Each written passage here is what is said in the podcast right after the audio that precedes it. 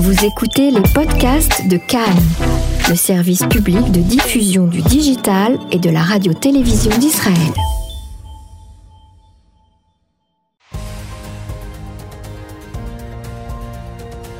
Le Flash Info de Cannes, la radio publique israélienne, présenté par Emmanuel Hadar. Mesdames et messieurs, shalom au micro Emmanuel Ada et à la technique Moshe Moskovitch. Voici le journal d'info de la mi-journée, dont voici les principaux titres. Benjamin Netanyahu annonce par téléphone au président Trump son intention d'annexer la vallée du Jourdain. Le président américain ne serait pas contre. La Jordanie a organisé un exercice militaire simulant une attaque contre la frontière occidentale du royaume hachémite avec Israël. La commission des finances de la Knesset a approuvé le transfert de quelques 600 millions de shekels au système éducatif. Les nouvelles élections législatives prévues le 17 mars pourraient se tenir plus tôt. Les dates du 25 février et du 3 mars ont été avancées. Et la visite du Premier ministre israélien en Angleterre en marge de l'OTAN a été annulée aujourd'hui pour des raisons sécuritaires. Les investisseurs japonais sont devenus de plus en plus actifs en Israël et le Brésil ouvrira bientôt un bureau commercial à Jérusalem. Et pour terminer ce flash d'info, une étude publiée ce matin annonce qu'un tiers des habitants des localités visées par les tirs de roquettes tant au sud qu'au nord envisagent de quitter leur maison. Et Benjamin Netanyahu nous dévoile au fur et à mesure les sujets de sa conversation avec le président Trump par téléphone. Après avoir annoncé qu'il s'était entretenu avec lui sur la menace iranienne, il annonce aujourd'hui que l'annexion de la vallée du Jourdain a également été un des sujets de cet entretien et que le président américain ne s'y était pas opposé. J'ai parlé hier avec le président Trump, une conversation très importante pour la sécurité d'Israël, a-t-il dit.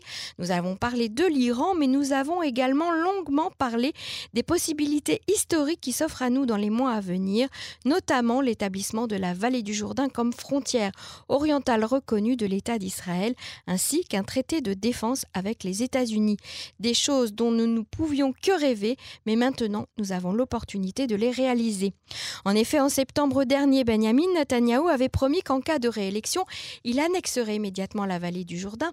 La Jordanie aurait envisagé de déclasser ses relations diplomatiques avec Israël au sujet de cette première autre sujet discuté par téléphone avec le président Trump, M. Netanyahu et M. Trump avaient évoqué ensemble un possible traité de défense commune. Or, Benny Gantz a réagi sur son compte Twitter à cette annonce. Il s'y oppose fermement.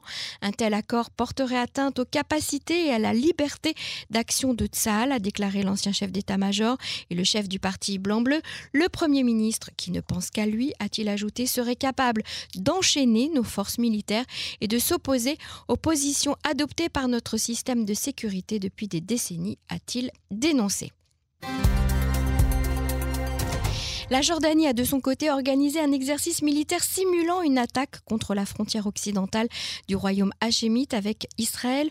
Selon les informations rapportées, l'exercice a été conduit mardi et mercredi dernier par le premier bataillon mécanisé du commandement central jordanien, membre des forces armées jordaniennes.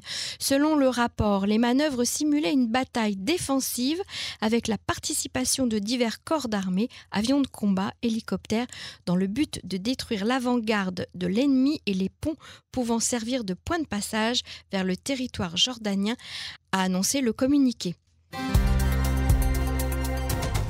Bien que la Knesset soit en grande partie paralysée et que les commissions fonctionnent en service réduit, un budget important vient d'être alloué au ministère de l'Éducation pour subvenir à des besoins urgents. En effet, la commission des finances de la Knesset a approuvé le transfert de quelques 600 millions de shekels au système éducatif pour les programmes d'enrichissement à risque, ainsi qu'une série de demandes logistiques et sociales des écoles.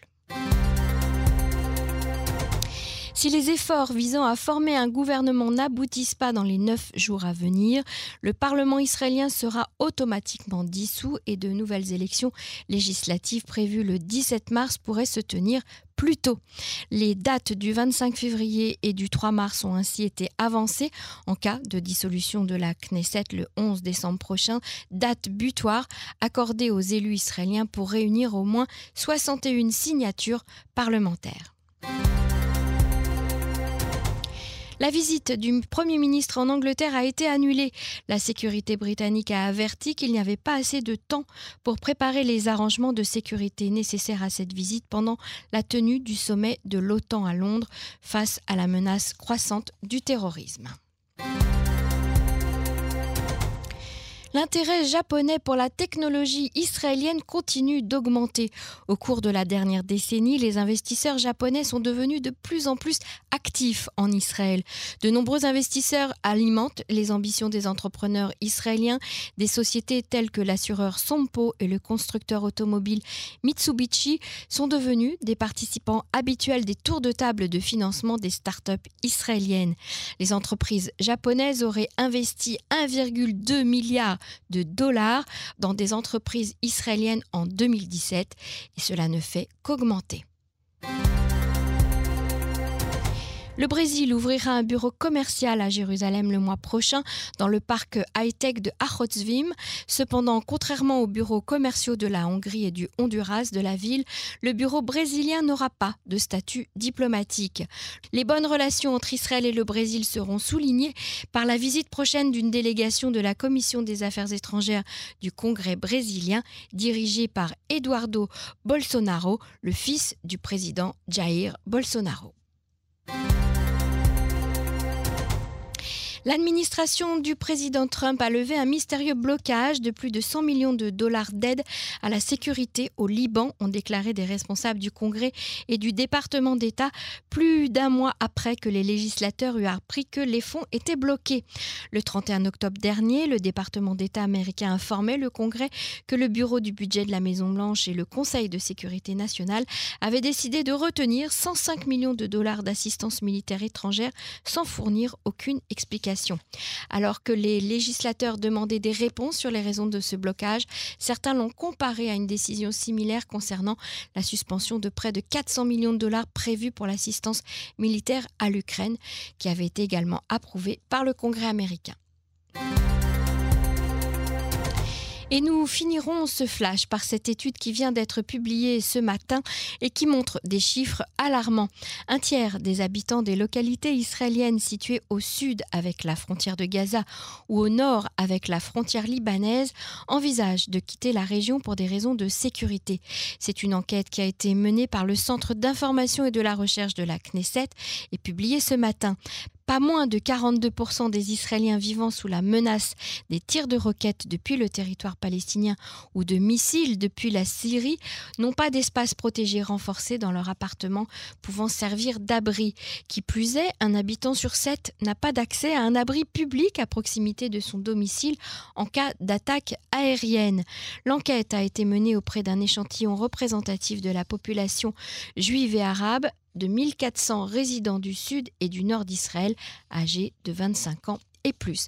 Voilà, c'est la fin de ce flash de la mi-journée. Nous nous retrouvons ce soir à 21h de 21h à 22h sur les ondes de 101.3 FM pour Cannes en français et vous pouvez également réécouter nos podcasts sur les plateformes.